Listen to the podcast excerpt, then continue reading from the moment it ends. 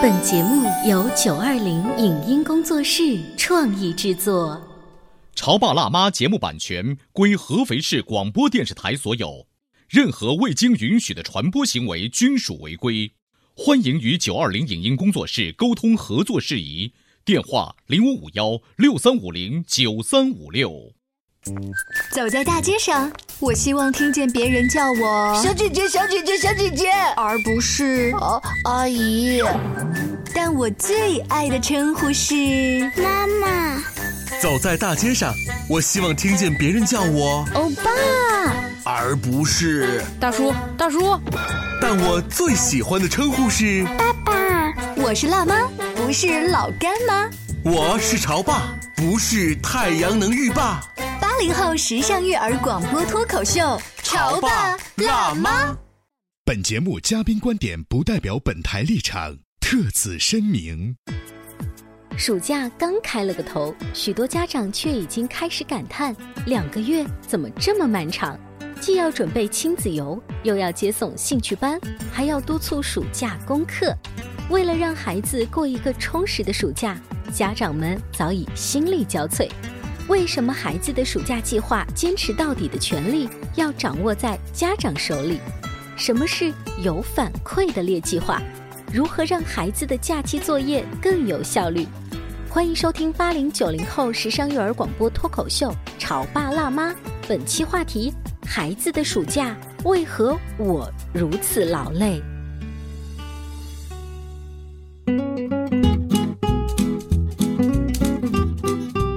听八零九零后时尚育儿广播脱口秀《潮爸辣妈》。大家好，我是灵儿。大家好，我是小欧。大家好，我是开心可乐爸。暑假对于家长来说，真的是一个特别痛苦的两个月。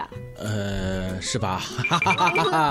我不特别那么开心呢，因为我不是家长。哎，你但是你没有熊孩子，所以我跟开心可乐爸今天在节目当中，就是觉得这个身份有一点转变哈。嗯，我们会变成了一个保姆兼司机，嗯兼提款机，嗯嗯，还有什么样复杂的身份，多重的？嗯，差不多应该涵盖挺全的啊。其实我发现啊，因为一开始开心可乐，然后考完期末考试，我会感觉啊如释重负。嗯嗯。但是我是他们如释重负。对，但我发现我只爽了三天。嗯。是老师卷还没发下来的三天吗？。对，那三天，然后呢，发下来之后，我会发现，哎呀，麻烦了，接下来就整整两个月，我要给我孩子做哪些规哎划？，但是这个你们应该有提前有心理预设吧？就是说，哦不不不你们没有在放假之前就应该想到这两个月是开心的两个月还是痛苦的两个呃月，？但是当这个呃还没有真实来临的时候嗯呢，尤其是考试卷还没有发，我们也会有一种掩耳盗铃的感觉。对对对就是反正老师还没有说，那我们就暂且先让孩子疯玩一个星期。所以真正来临的时候，你们发现啊，天塌了。呃，我身边有一些学霸的家长是这样安排的，说，但凡考到一百分，你就可以得到一张免做这门功课作业的叫什么什么 VIP 卡之类的。嗯所以说，他如果数学考了一百分，他的数学暑假作业由家长去跟老师交涉，他可以不做，嗯，然后他就可以得到这样的特权。所以这不是每一个学校的哈，这是这是这是个别学校这。是个别学校、个别班级的个别学霸孩子，啊但是在大部分的家长这儿看该干嘛干嘛。哎 但我们家是这样，因为今年他们学校也是，只要考到一百分不用做。但我们家考到了，但重点是我会很担心。哦，你不敢这样子是吗？对，我会很担心。然后那天晚上，我记得跟他们班主任还交流了一下，因为我们家正好在学那个思维逻辑那些数学类型的那种课外辅导课、哦啊，所以我就会问一下班主任，就说那他这些我是不是算他暑假作业？因为他们老师会说，你要求每个家长在家每天会有多少道题的一样练习。虽然我们家刷题吗对对对，要刷哦题，但我们家。他不用做，但我会主动请缨说老师，这个算他。就是我考得好，你会有一点隐忧，为未来而隐忧；对考得不好，嗯天经地义的你就你该做。所以对于你们来说，考的好与不好不重要。对我尤们家长呢其是当嗯孩子的那个成绩出来之后，还没有达到你预期的目的的话，如果朋友圈里面再有一些比较勤奋的家长，他一般会在暑假一开始就把他跟孩子制定的各种暑假计划。就放在网列出来上，对他们很喜欢放在朋友圈，啊然后我就不淡定了。哎，我没发朋友圈，所所以但是你也列了是吗我会？列了，我们是列了。所以这个暑假对于你们来讲，真的不是一个轻松的暑假，非常不轻松。那对于孩子来说，你们觉得是个轻松的暑假？我不想跟他聊这个话题。对呀、这两边都是撕扯在。我突然想起了前段时间热播的一部电视剧啊，少年派》。嗯，就是那个闫妮和跟那个张嘉译呃没错，闫妮的妈妈就是个焦虑型妈妈。嗯，女儿在一个特别好的中学，但可是即便是这样，她是一不小心考进去的，你知道吗？但是我的意思说，你看，孩子现在对你们来说就是小学呀，小学生的暑假，在我们的那个年代，小学生的暑假那就是彻头彻尾的暑假。哎真是现在就怎么演变成了所有人，大人孩子都人仰马翻。我跟你说，我们做这个潮爸辣妈呀，嗯经常采访一些老师，大多数都是提醒我们要淡定。嗯，比如一次的考试失利不代表什么，对不对？但是那是作为专家，他是来讲其他孩子的问题。这个不是你家孩子这一次没有得到 A 加这样的成绩，嗯然后我们家呢这次数学考试呢就有漏题的现象，就是？对，你可以不会，但你怎么能漏呢？机长，是不是你也有这样状况？你就很焦虑。你说这是怎么回事？看来我本来想给他减负不行，我得通过不断的口算练习，一是这个基础不能丢，二是让他形成一个呃认习惯性的真复习啊的习惯。结果我们班有其他的家长也遇到了同样的类型，可能他们比我更焦虑的，就提前问了班里面的数学老师，数学老师只说了一句话，说嗯一次考试不代表什么。对，就我发现老师比家长其实淡定很多，淡定很多。但如果这句话是老师真的对我来说的话，我可能就会好很多。可是大多数的家长是没有这个机会直接去问他的老师，嗯就已经被周围的各种焦虑的爸爸妈妈所影响，所以这两个月的假期的作业就已经嘚嘚嘚嘚嘚嘚变得多。所以你看啊，对于孩子来说，这个暑假过得好不好，有很大一部分的原因是取决于他之前的期末考试的成绩如何，对不对？好，我们先承认这个情况。那当这个成绩考得差不多还不错的情况之下，嗯。其实还有另外一波，并不是由期末考试决定的，哦就本身暑假就你该要去学的东西，就是兴趣班本身，对不对，对？你看，对于孩子来说，它算是两波内容嘛。考得好，嗯，还可以。嗯可是兴趣班在那等着呢，考得不好，补习班还有兴趣班在那等着呢。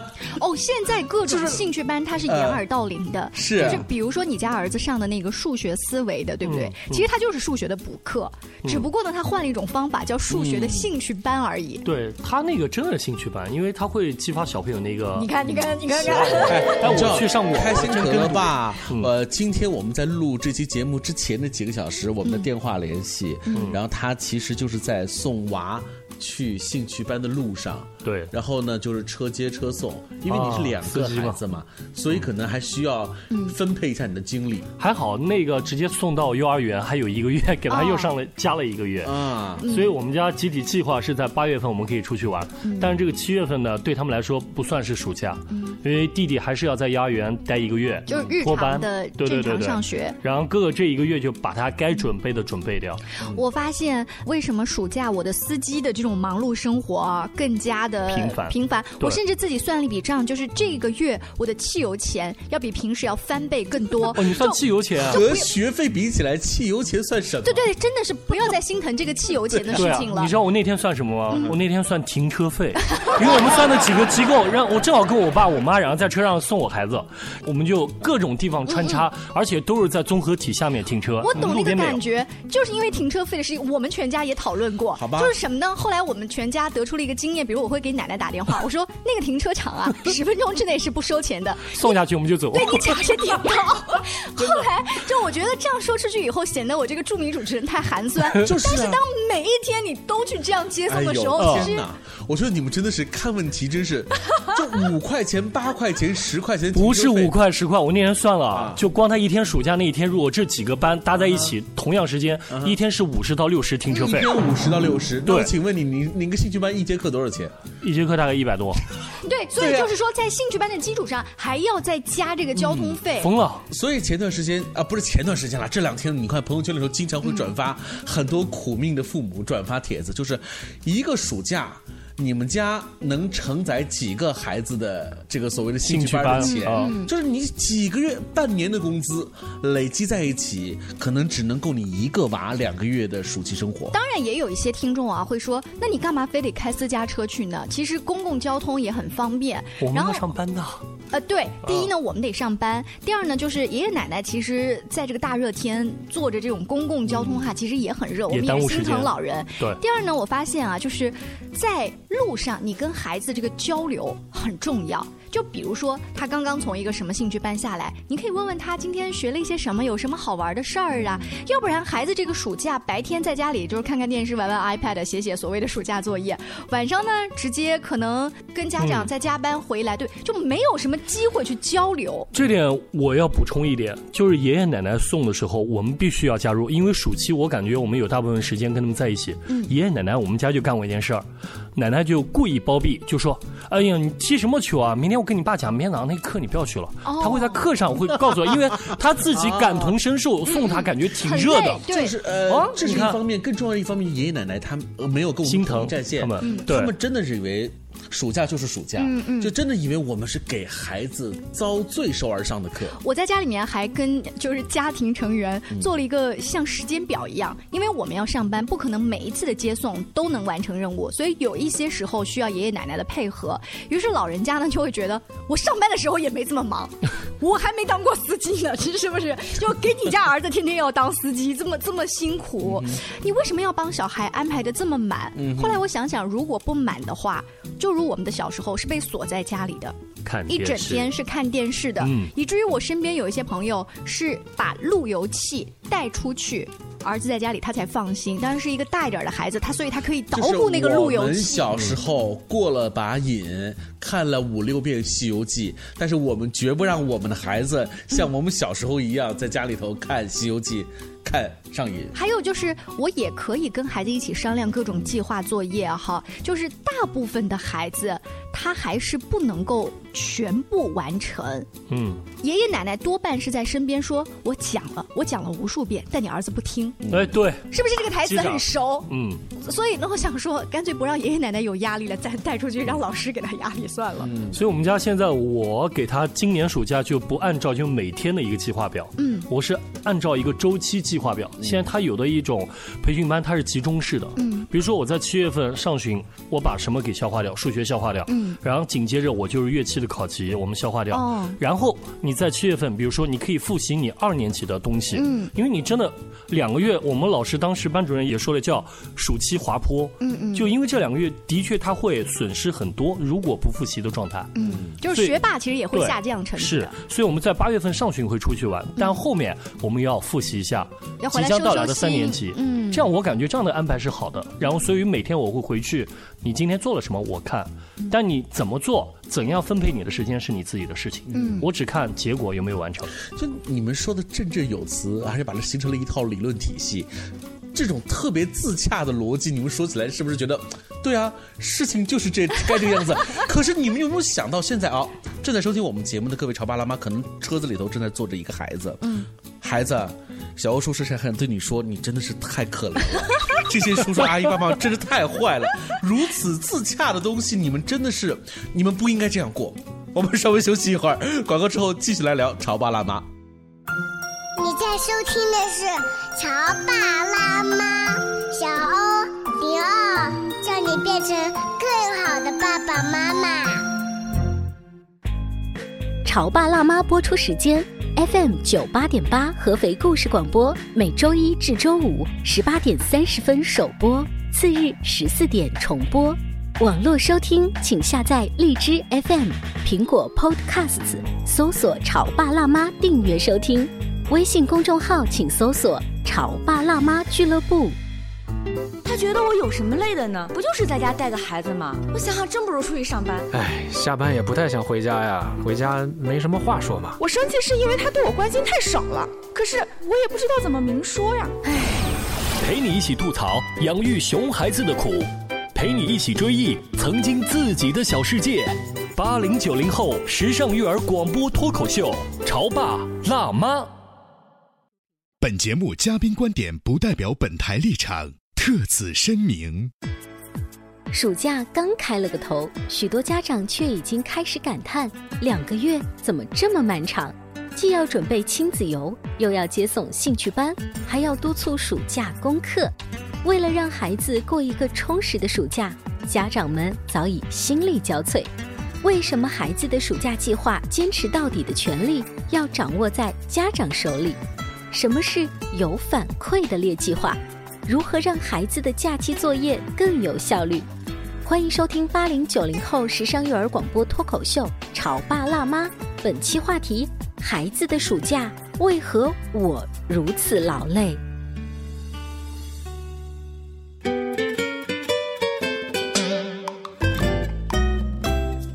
欢迎您继续锁定《潮爸辣妈》。小欧、灵儿，开心可乐的爸爸，我们要讨论一下这个暑假来临，家长的压力到底有多大？你是怎么样安排孩子的？我在鸡飞狗跳的生活。我在节目的上半部分已经为孩子争了一句话，但是发现好像小欧叔叔没有用，被我们俩抨击了。你们还是很坚定的站在一个焦虑的父母和为孩子考虑的这样的一个角度出发。所以你的意思是，就像我们小时候一样散养，就直接什么都不管？我只是想说的是，现在的孩子真的是因为这个大环境啊。而变得这个童真和童趣丧失了很多。嗯，难道真的就人生难道不能留白吗？童年也应该留白，给他哦，我每天我每天那个下午都是给他留白的呀。其实你看，好，我不争了，你们赢了，反正我现在没有孩子。但是我想说的是，其实即便我们觉得我们逻辑是自洽的，即便我们认为事实就是这个样子的，但是我们过得也很痛苦，对不对？我们又是司机，嗯又是保镖，关键还是提款机。你说这种感觉。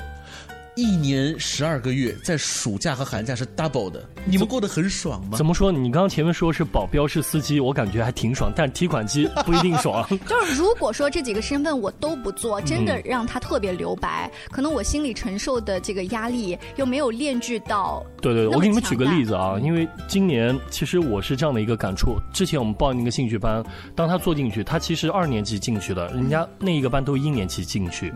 当你作为一个家长坐在最后一排，在听孩。孩子们跟老师的这种交流的时候，你会发现自己的孩子，哎，完全是一个状况外，你会有点着急。然后我又看了今年的这一个中考分数啊，因为我不能看高考太远，中考我看了一下，就光这中考也很远，七百五十分这个 这么多，我就感觉我更加焦虑。我倒不是说我这孩子，比如说啊，你这个家长怎么一定要给他这么大的压力？什么？其实有的时候你会发现。我也会给他空间玩，包括我们家该有的什么 Switch 啊、VR，大家都会有。但我这里我需要锻炼他，就是一整天你不能说。去掉睡觉八小时，剩下来时间都是你在留白，都在玩嗯，对不对？我们作为家长是需要引导，要给他有一定的安排，但这个安排是有弹性的。好啦，你们不是有一定的安排，你们是一定有安排。开心可乐吧，我跟你说，今天小欧一个人吵不过我们两个人，是我放弃。对，但是呢，我们呢，这个做家长呢，也就这么一点浅薄的几年的经验，呃，还想是听听更多的专家的经验。是我今天也是采访了合肥市陆安路小学的语文老师张宏宇老师，来听一听啊，张老师对于我们这个话题。的一些建议。好的，谢谢。啊，张老师，我想问一下，就是您不管是作为班主任老师还是语文老师，您听家长吐槽了这么多，但是您在给你的学生家长去布置暑假作业的时候，会有一些什么提纲挈领的意见吗？其实呢，暑假对于家长朋友们来说，呃，确实是一段比较艰辛的时光。我们把孩子的学习和生活两个方面都交给了。现在年轻的家长朋友们，一般情况之下，我对家长的希望是能够把学习和生活做到有计划。嗯，这个有计划。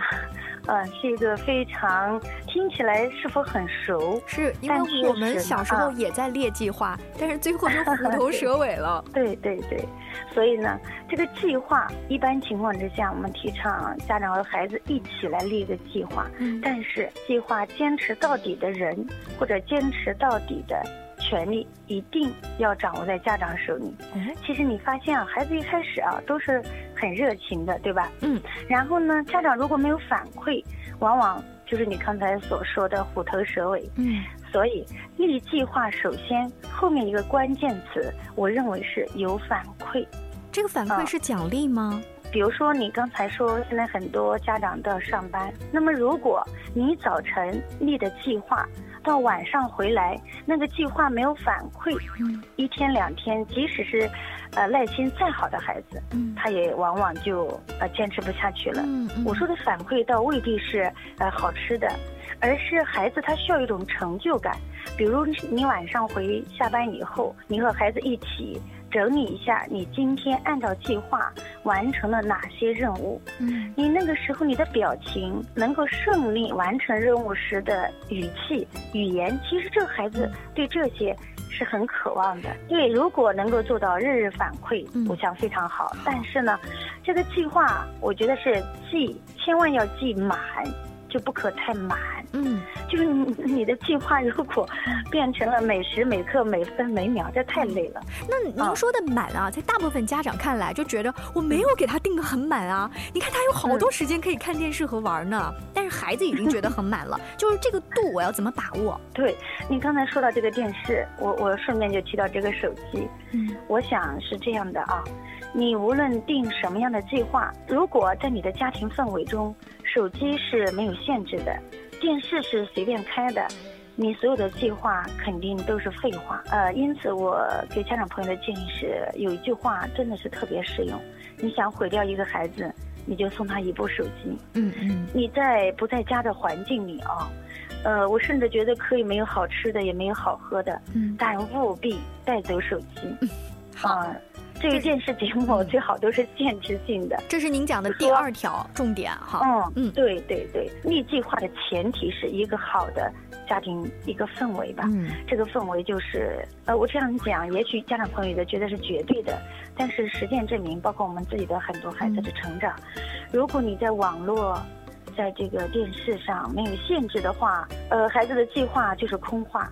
我在看了这个张老师给自己班的学生啊布置的一些作业的时候，其中有这样一条印象让我很深刻，说，嗯，黑板上的作业可选做，我只要求质量而不强调数量，后面打了三个感叹号，然后后面还有一些细则，对不对？比如背古诗啊，怎么样听生词啊？您说的这个我只求质量不要求数量，我应该怎么样具体理解？就我作为家长，老师啊，这怎么样才算高质量呢？一般情况。书写的认真态度是质量衡量的唯一标准。嗯，你看啊，我我举个例子说，暑假有六十天，一般呢，我希望暑假期间孩子能写一写啊，呃，就是十篇吧。嗯，我我一般这已经不多了，十篇就是小文章。这个小文章可以是介绍你的生活，以及你阅读的暑假的课外图书。嗯，但是呢，即使这这十篇。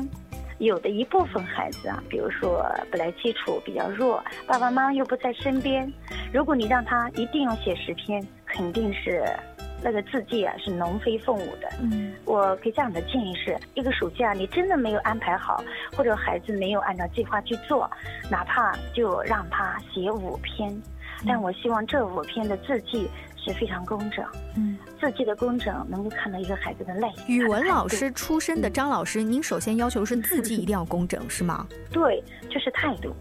孩子的耐性，嗯，只要求质量，不要求数量的质量。一是字迹工整，第二是我认为要有反馈。呃，就是说我们的孩子呢，我看一下，因为我们现在三年级用的是书版的教材，嗯，而我们下学期四年级呢，全部用部编版的教材。我已经安排家长在寒暑假的时候呢，把部编版的三年级教材作为课外阅读，同时呢。对后面的生字词，让孩子借助拼音自学，然后家长适当的听写。这个听写啊，一定要是真的听写，就是孩子听写完了以后呢，把语文书拿出来对着，把错误的打叉，然后订正。嗯，然后呢，过一段时间呢，你再听写，再订正。我觉得这就是质量，而不是说来你们老师用语文书的作业，你自己把词语抄一抄。嗯，我说的就是这个意思。嗯，就是你看起来好像是放养的家长，其实他是有一个整体的规划跟反馈在里面才可以。你说的太对了。嗯，计划与反馈是能够增长孩子的成就感，而我认为成就感是激励孩子继续前进的动力。就是所谓的反馈的时候，一定是包含着家长对于今天整体安排的一个调研也好，以及检查。那么说到检查呢，就是。对于孩子今天的作业以及试卷，我们经常说这个孩子啊，就是你这一道题目啊，我已经明眼看到了，我告诉你有错，你自己怎么就不检查呢？但是孩子就告诉我没有啊，那这是不是也是我反馈的内容之一？想提醒他检查。我想说一个理念啊。想一想我们大人，我们喜欢什么样的领导啊？你看领导来检查我们的工作的时候啊，他如果能够冷静地提出问题，并且给予一个建设性的建议，我想这样的领导我们是喜欢的。然而，如果这个领导任意指责我们，即使我们是做错了。但是他总是用指责的语气来提出我们工作上的问题，你说我们能接受吗？能发自内心的接受吗？张老师，你这个比喻一下就把我带入了，就是办公室的那个职场环境，好形象啊！对，其实我特别希望我们的家长朋友们，就像我提过一个词语，我说老师，我希望做一个专业的老师，而你们家长能否做一个专业的家长？嗯，所谓的这个专业加入职业性，就是。少指责，少感情用事，嗯，只是借助你帮助孩子，协助他找到问题，然后改正问题。如果你的态度能冷静、客观。那你真的就是一个好家长。张老师在给自己的学生家长当中还提到了一句啊，说最后艰难时，家长朋友们请记住两句话：最怕学霸过暑假，七八月份呃走过艰难的时光，九月份我们来接手，大家携手共进。我的天呐，孩子就是这个烫手的山芋哈！六月底这颗山芋到了我们的手上，烫两个月的时间，然后再抛给老师，一年十二个月就这么来回抛。这个孩子就是在我们手上就这么的，唉，我帮不了你们了。但是我觉得听完张老师的那个呃一几点分析啊，我好像没有那么焦虑了。就是你哪怕在家里面只是制定了简单的几个计划，制定完了是不是在回馈，对不对？这个执行的力度有没有高？执行的效率有没有就是确定下来？就是这些小的细节，就是不断的提醒家长做到吧。我们倒不是那种一定不开明的家长。其实我们制定计划很简单。你这一个暑假，比如说你把你的架子鼓啊六级过了，然后就比如说我游泳学会啊，然后我按时的完成爸爸给你布置的作业，也就 OK 了。剩下就是玩啊。哎，而且我跟你说，在节目的尾声，我还说一个，就是我们家弄出的小游戏，就是读书时间和他的 iPad 时间是可以互换的。就是你看一个小时的。书，你可以得到半个小时的 iPad 时间。嗯，但是本来告诉我这个方法的我的外国朋友呢，他们家是一个小时阅读时间等于一个小时的 iPad 时间。到中国我给他减半了。为什么要？你为什么要减半？我给他减半，我儿子应该不在听这节目哈。减半了之后呢，我跟他说，这个时间你是可以任意提取的。对。可是我没有想到，我的孩子到现在没有花过他的 iPad 时间。他舍不得花，他就说：“我准备多攒一点，在一起留着。”你确定你儿子是舍不得花吗？他其实是说：“妈，我告诉你，我是没有时间花，你全占满了。”非常感谢大家收听今天的《潮爸辣妈》，更多关于亲子育儿的话题，也请大家持续关注我们的节目。下期见，拜拜。拜拜。以上节目由九二零影音工作室创意制作，感谢您的收听。